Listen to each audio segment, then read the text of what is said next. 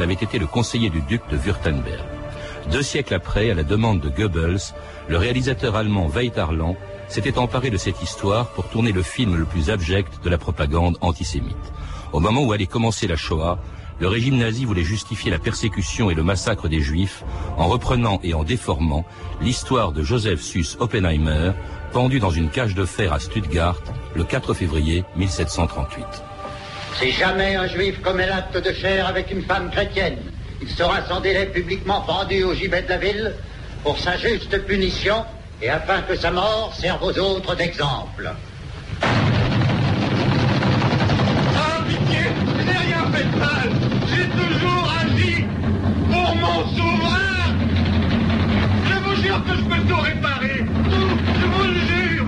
Apprenez mes biens, prenez tout mon argent, mais laissez-moi la vie. Je suis innocent. Je ne suis qu'un pauvre juif. Laissez-moi la vie. Je veux vivre. Je veux vivre. Vivre.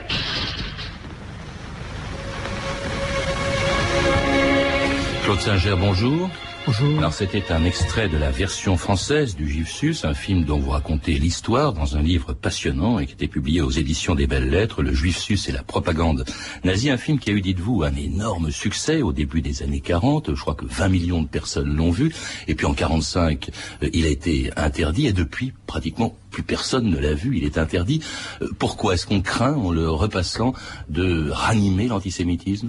Quand on a interdit le film euh, euh, au moment où l'Allemagne a été libérée, euh, ou occupée par les par les, euh, les troupes alliées, euh, c'était bien le, le danger. Le danger, c'était que euh, le venin antisémite continue à se diffuser. Donc, on l'a interdit non seulement en Allemagne, mais dans la plupart des pays. Ah, il faut rappeler qu'à l'époque, effectivement, vous le dites d'ailleurs, ce film a été efficace. Il a disposé de moyens euh, considérables, d'un réalisateur célèbre, on en reparlera, Weitarland, de grands acteurs, et puis alors d'un scénario écrit à partir d'une histoire vraie, déformée par le film, mais d'une histoire vraie donc, car le juif sus a, a réellement existé au XVIIIe siècle. C'était ce qu'on appelait un juif de cour. La perversité du, du, du film nazi et de la propagande nazie, c'était de, de ne pas partir à euh, de rien, de partir à partir d'un personnage réel sur lequel on dispose d'assez peu d'informations, d'ailleurs toujours aujourd'hui, et euh, de déformer complètement la réalité. Mais c'était euh, c'était assez génial du point de vue nazi d'utiliser quelqu'un qui faisait partie partie pardon du patrimoine euh, historique euh, euh, allemand puisque c'est un personnage que tous les jeunes allemands connaissaient dont ils apprenaient l'histoire à l'école. Alors au, dé- au début du XVIIIe siècle, il faut rappeler, je crois qu'il vivait à Francfort, et puis il était extrêmement riche, et puis il va euh, finir par euh, euh, devenir un des conseillers du duc de Württemberg, un État allemand où les juifs étaient interdits, je crois. Oui, il est devenu riche en étant le conseiller. C'est un, c'est un juif de cour, c'est-à-dire qu'il fait partie d'un tout petit nombre de juifs, euh, tout à fait euh, exceptionnels, très limités. Chaque cour euh, dans les euh, pays germaniques avait euh, un juif qui était chargé généralement des questions financières. Donc il a, euh, il était chargé non seulement de développer les ressources euh, des, euh, du duché du Württemberg ou d'autres duchés dans d'autres endroits ou d'autres euh, régions allemandes, mais il en a profité également pour s'enrichir au passage. Alors voici comment euh, Weitarland justement transforme cette histoire à sa manière en montrant, selon lui, comment euh, le juif sus serait entré donc à Stuttgart euh, en profitant des besoins d'argent du duc de Württemberg. Dites au prince que s'il veut mes perles, alors qu'il m'accorde la permission de venir les lui apporter demain. À Stuttgart. Mais aucun juif n'entre à Stuttgart. Pour toi circuler, il faut, n'est-ce pas? La barbe et le carton des juifs?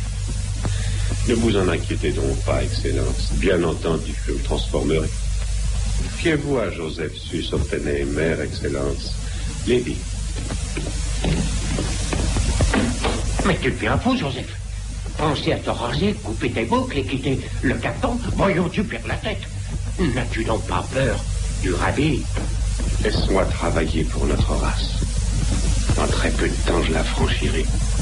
Elle sera forte, elle sera la plus forte. Tu verras. Bientôt.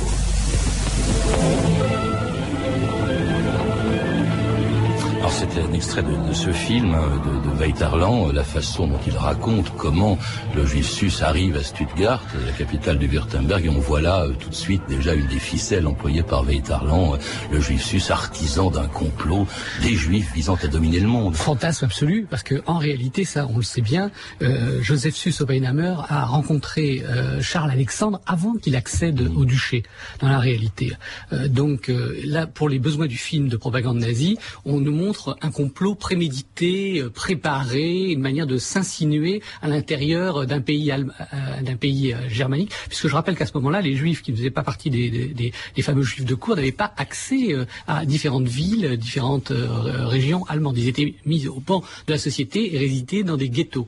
Mm. Ce qui est le cas de Joseph Sus Oppenheimer avant d'accéder euh, à la charge enviée de conseiller financier du duc. Le, le film raconte aussi que, euh, comme conseiller du duc, il aurait obtenu du duc que les juifs puissent rentrer à Stuttgart. Fantasme absolu. Fantasme absolu, oui. Fantasme absolu. Euh, en réalité, euh, seule une poignée de juifs, une dizaine, c'est-à-dire des membres de sa famille, ont, a- ont accédé à la ville. Alors ce qui est vrai, Claude Singer, c'est que euh, le juif sus a effectivement, à la mort du duc de Württemberg, a été arrêté et puis condamné par le Conseil d'État hein, qui gouvernait le Württemberg et pendu dans des circonstances affreuses, effectivement dans une cage de fer. Et non, non seulement c'est vrai, mais ce, ce- ce fait a défrayé la chronique, tant dans les pays germaniques, jusque dans les cours euh, occidentales. On en parlait euh, à Versailles, on en parlait euh, en Hollande, euh, dans les Pays-Bas plutôt, Euh, on en parlait dans différents endroits en Europe, parce que c'était tout à fait exceptionnel de voir que cette personne qui était coupable de pas grand-chose, à vrai dire, ait pu être condamnée dans des circonstances aussi confuses et exécutée publiquement. Hmm. Alors c'est Sorte justement, d'affaire d'État avant la lettre, si vous on, on en a tellement parlé, Claude Singer, que tout de suite, bien avant le film de Weitarland, vous rappelez que le juif a fait l'objet d'un certain nombre de livres, certains assez antisémites, je crois, dès le 19e siècle, d'autres au contraire, euh, qui étaient très antiracistes. Dès, dès le vivant de Joseph Sus Oppenheimer, le, le personnage était controversé, donc des, euh, des caricatures, des libelles ont circulé dès son vivant, avant même son exécution. Une fois que son exécution a eu lieu, euh, on a redoublé, ça a redoublé d'intensité. Et puis, euh, bon, je passe rapidement, mais la chose la plus importante, c'est au début du 19e siècle, euh, Willem Hof, qui écrivait des, des livres pour enfants, euh, a raconté dans un court euh, récit euh, la vie, selon lui, de ce personnage. Et donc, il lui a donné une dimension euh, romanesque euh, qui est toujours euh, en vigueur aujourd'hui en Allemagne, parce que Willem Hof, c'est un peu comme les contes de Grimm, c'est quelqu'un qui a été très important dans la dans la culture et dans la, euh, la la culture de la littérature pour la jeunesse. Mais est-ce que cette version de Wilhelm Hof était déjà une version antisémite? En avoir une idée précise parce qu'elle vient d'être rééditée, euh, donc on pourra le lire dans une traduction française. euh, C'est la première traduction française. D'après moi, oui. Euh, beaucoup de- d'idées euh, circulent, notamment on associe un peu trop. euh, évidemment, il s'occupait de questions financières. Le juif à l'argent. euh, Il y, a, y a- y a- il y a pas mal de stéréotypes très forts. Ça, ça rejoint la littérature du 19e siècle. Oui, il y en a beaucoup, hein. effectivement. Vous citez beaucoup d'auteurs euh, euh, dont on a dit qu'ils avaient écrit des, des pamphlets antisémites, ou en tout cas qu'il y avait de l'antisémitisme dans leurs écrits. Si vous lisez Dostoïevski, aujourd'hui, on est, euh, en ce qui concerne en tout cas les juifs, on est quand même un peu surpris par la tonalité. euh, euh, donc c'est du même, de la même plume. Alors avant, toujours avant le film de Weitarland, au XXe siècle, en revanche, il y a une œuvre très antiraciste, écrite d'ailleurs par par un juif, qui était Lyon Feuchtwanger, je crois, et qui a écrit d'une part une pièce de théâtre, puis un roman, hein, qui était en revanche destiné justement au fond à, à réhabiliter en quelque sorte ce personnage du juif sus. Alors, bien d'autres auteurs, comme vous l'avez dit, entre, entre Wilhelm Hof et Feuchtwanger ont, ont parlé du Justus, mais euh, Feuchtwanger va lui donner une dimension mondiale. Euh, bon, d'abord, il fait une petite pièce qui ne marche pas tellement en 1917, mais surtout, il écrit un roman en 1925 qui va être l'un des premiers best-sellers du XXe siècle, traduit dans une trentaine de langues, euh, dans lequel, certes, il, il, il cherche à réhabiliter Joseph Sus Oppenheimer, mais aussi il cherche à euh, montrer quels sont les problèmes d'un individu. Donc, en fait, il parle aussi de lui, écartelé entre sa germanité et ses origines juives.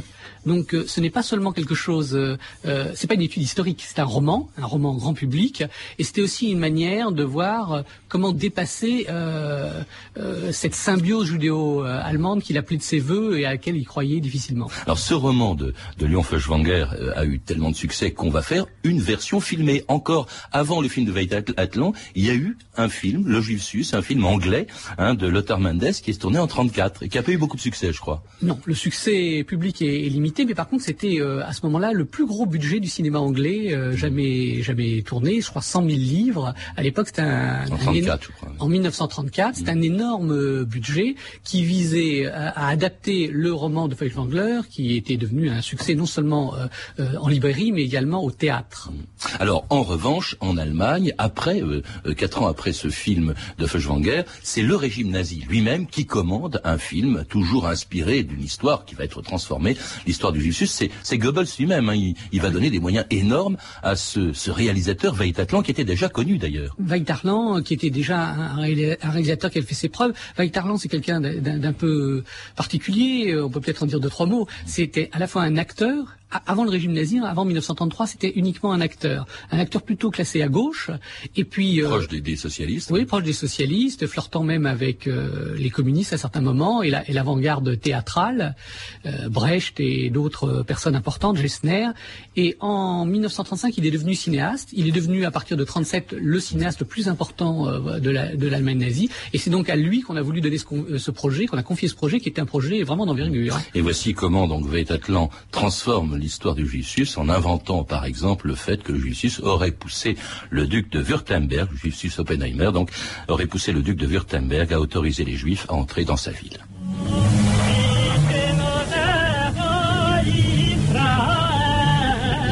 Centaines que ces Juifs s'installent. La population est sérieusement émusée. on n'arrête pas de s'abattre sur Stuttgart. Tout ça, c'est cet Oppenheimer qui l'impose. Le Juif a déjà mis la main sur la farine, la bière, le vin. Il nous traite comme du bétail. Il outrage nos femmes et nos demoiselles. Le scandale éclatera. Ne crains-tu pas que quelqu'un vienne et puisse t'entendre? Est-ce que tu as peur d'un juif, Dorothée? Hier, en ville, il y avait un juif. Lévi qui surveillait toutes les barrières. Inlassable, il allait de pont en pont, courant tous les postes de douane, voyant, contrôlant tout. Tout notre argent, il l'empochait. Tout l'argent des bourgeois, des paysans, allait dans ses sales pattes. Ah. Il n'y a encore rien à faire. Il faut être intelligent. Hum, les juifs le sont plus que nous, hélas. Non, leur manque de scrupules te le fait croire. Leur intelligence, c'est la ruse. Et c'est leur argent.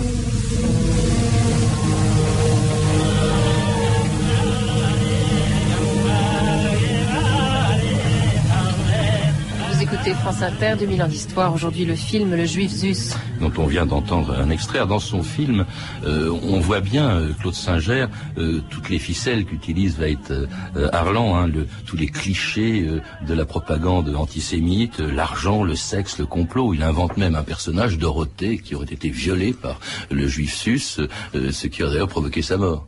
Euh, ça c'est dans le film nazi, puisque dans, dans la réalité, euh, il n'y a pas de personnage. Oui, il invente, c'est ce que j'ai dit, il invente le complètement inventé, complètement fantasmé. C'est le fantasme de, mm. des nazis, ça. La souillure de la race.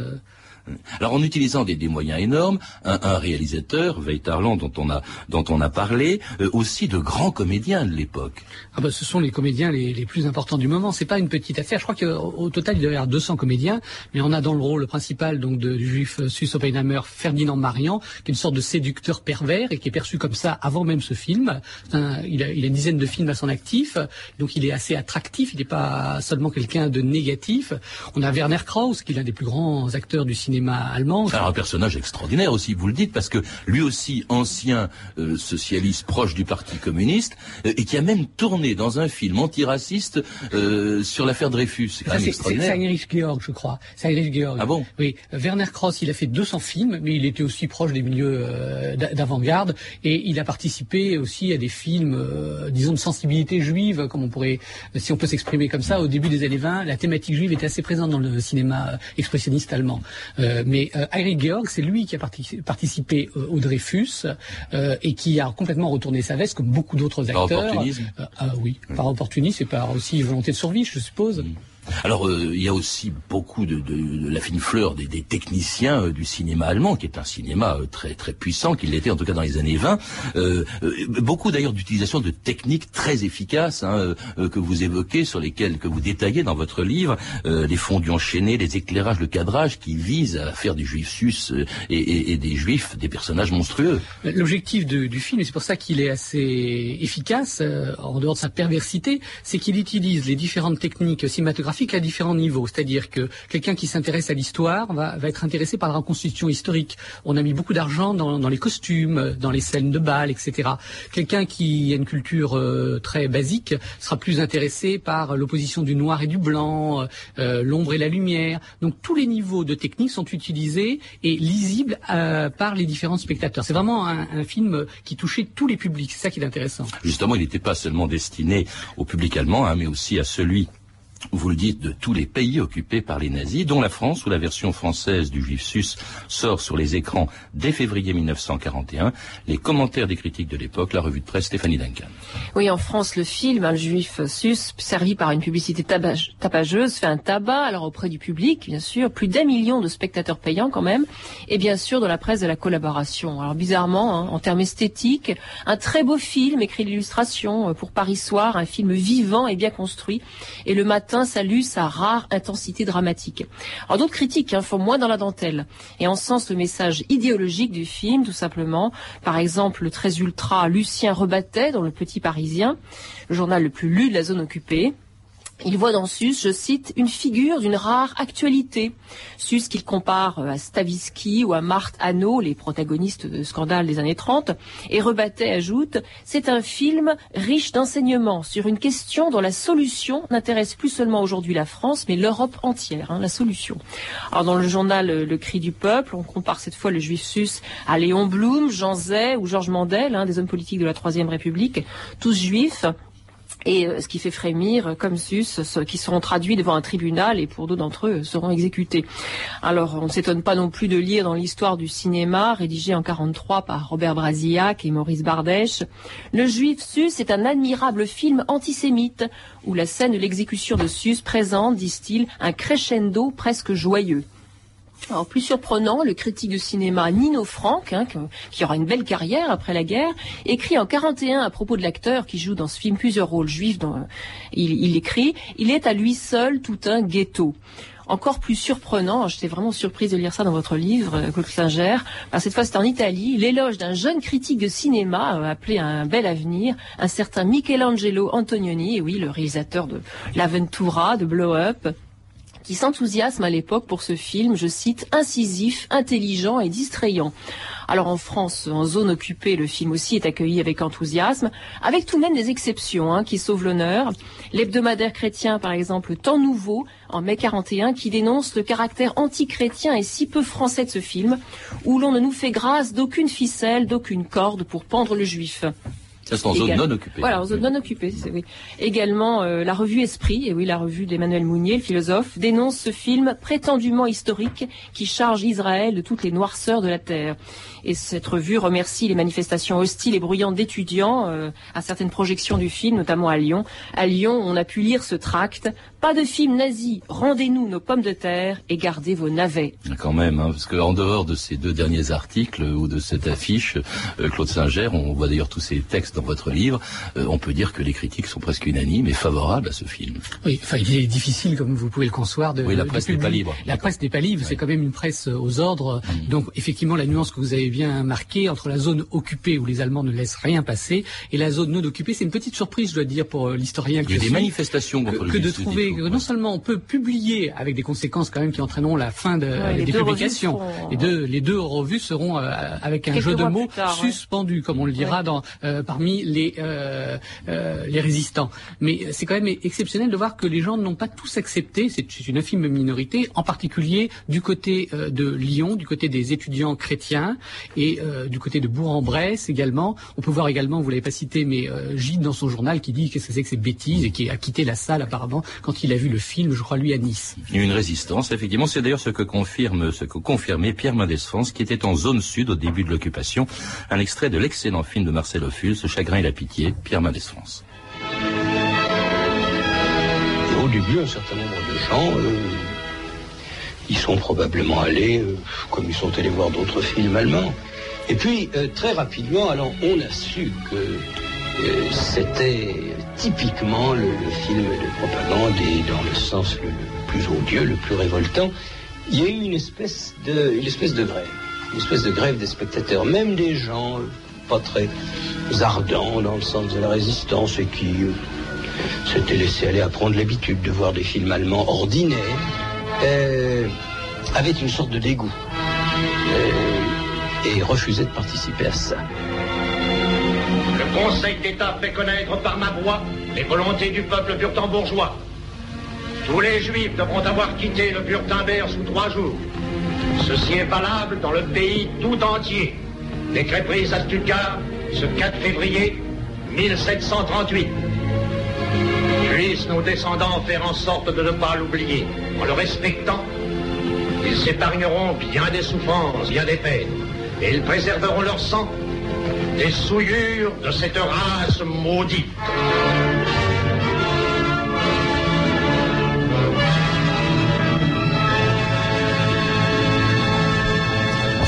Derniers mots hein, du film Le, le Juif sus. C'est assez effrayant parce qu'on entend dans ces derniers mots un appel. C'est, c'est le, le film est censé donc euh, euh, raconter une histoire qui s'est déroulée au début du XVIIIe siècle. C'est un appel aux descendants, c'est-à-dire au fond aux, hitlériens 200 ans après. Et c'est en ça que le film est un film de propagande. Il sert à justifier la politique antisémite du régime nazi. C'est ce que vous dites dans votre Oui, oui, livre. non, mais c'est c'est- c'est exactement ça. Ce qui est intéressant, c'est que dans la version française, vous avez les mots fin qui figurent, et dans la version, euh, donc le mot qui s'inscrit sur l'écran, dans la version allemande, il n'y a pas le mot fin, ce qui souligne euh, l'actualité de la question juive à, à- à ce moment-là. Donc on, on veut absolument que les spectateurs comprennent qu'ils n'ont pas seulement vu un spectacle, on veut aussi, entre guillemets, les éduquer selon euh, la pensée nazie du moment, alors euh, pour leur faire comprendre qu'est-ce que c'est que le problème juif en 1939-40, d'après les nazis? Il y a 20 millions hein, de, de, de gens qui ont vu ce film. qui ont payé pour voir ce film. On peut, on peut, on peut supposer qu'il y a beaucoup plus de personnes qui ont vu le film, parce qu'à partir de 42, par exemple, le film est passé en France. Le film est sorti en 41 en France, hein, en, mars, avril 41, en première exclusivité. Puis il a circulé pendant tout l'été. Mais à partir de euh, l'été 1942, le film est, est passé dans un autre circuit où il était utilisé comme une arme de propagande. Et cette fois-ci, les spectateurs très nombreux ne payaient pas pour voir le film. C'était même un moyen de recruter, recruter des membres pour les partis d'extrême droite. Alors, ce qu'il y a d'extraordinaire, bon, il a été interdit en 45, vous l'avez dit, euh, Claude Singer, c'est que aucun des responsables de ce film, du réalisateur euh, euh, Weiterland jusqu'aux euh, et aux comédiens, en passant par ceux qui ont doublé le film, en France, n'a été véritablement inquiété après la guerre. Weiterland, bon, bien sûr, leur carrière a été compromise, mais Weiterland est mort en 64 tout, tout à fait tranquillement. Il a quand même eu deux procès reten- retentissants. euh, en- Mais il niait, il Ah disait, oui. mais si j'ai pas fait un film de propagande, euh, etc. Il, a eu de gros procès en 49 et 50 qui ont fait la une de l'actualité en Allemagne et sa carrière, comme vous l'avez bien souligné, a été euh, euh, en grande partie cassée par ça, alors que, alors que ces films attiraient pendant la guerre 80 millions de spectateurs. C'était certainement 80 millions au total l'ensemble de ces films, euh, 80 millions. Moi, j'ai dit 20. parce que Non, je- 20 millions, c'est pour euh, le Juif Sus. Oui. Je parle de Ah, l'ensemble de oui. ces films. 80 millions, c'est-à-dire c'est l'un des plus gros euh, réalisateurs producteurs, parce qu'il était aussi producteur des films, euh, du cinéma nazi. Donc c'était vraiment une, euh, un, élément moteur dans l'industrie du cinéma allemand. Et euh, sa carrière euh, en tant que réalisateur est terminée euh, à la fin de la guerre. Il a, il a fait quelques films, mais ces films ont été boycottés notamment par les étudiants euh, allemands qui ont empêché la diffusion de ces films en, Allemagne, en France, en Suisse et dans différents pays. Et, et les autres, les, les acteurs, qu'est-ce qu'ils sont devenus? Les acteurs, ils ont eu des sorts euh, tragiques. euh, enfin, euh, pour la plupart, Ferdinand Marian est mort euh, dans un, accident de la route. Euh, on pense que l'alcool y est pour beaucoup. Il y a eu beaucoup de fantasmes. Est-ce que c'était un attentat? On n'a aucune preuve. Euh, Werner Krauss, il n'a jamais plus refait de film. Il n'a pu faire que du théâtre, alors que c'était vraiment un acteur de, de, de- de premier ordre. Quant à Heinrich Georg, qui jouait le rôle du duc, euh, il est mort euh, en détention dans un camp euh, sous la euh, direction des soviétiques. Alors bon, ce, film lui-même, personne ne l'a jamais vu. Euh, On a pu en entendre quelques extraits, mais je crois qu'il est, interdit. Et pourtant, à la fin de votre livre, euh, Claude Singer, vous dites il ne faut pas craindre le film de Weiterland, mais se donner les moyens de le voir, de le comprendre, de le critiquer comme un document destiné à nous donner la maîtrise du passé. Je, je pense que c'est un, euh, c'est un véritable lieu de mémoire, le juif sus, c'est-à-dire qu'on peut comprendre quel était le point de vue euh, des nazis en 1939-40. Ce serait dommage de se priver d'un tel outil. Oui, mais sans commentaire, il peut être pris au premier non, degré. il ne s'agit pas de le passer sans évident, commentaire. hein, les, les extraits de films qu'on a entendus entendu. sont éloquents, et, et quelqu'un qui s'imagine que c'est une histoire vraie euh, pourrait devenir Absolument, antisémite. Euh, absolument. C'est bien pour ça que le film est interdit dans- en, Ouais. en projection publique. Mais je pense qu'on peut soit en utiliser des extraits, soit même présenter l'ensemble du film à condition de le présenter d'expliquer un peu, c'est ce que je voulais faire dans ce livre, euh, d'expliquer un peu comment fonctionnait euh, la propagande nazie. Merci Claude Singer. Justement, pour en savoir plus, donc je recommande la lecture de votre livre. Il est passionnant, il est extraordinaire. Ce livre s'appelle Le Juif Sus et la propagande nazie, l'histoire confisquée, publié aux belles lettres.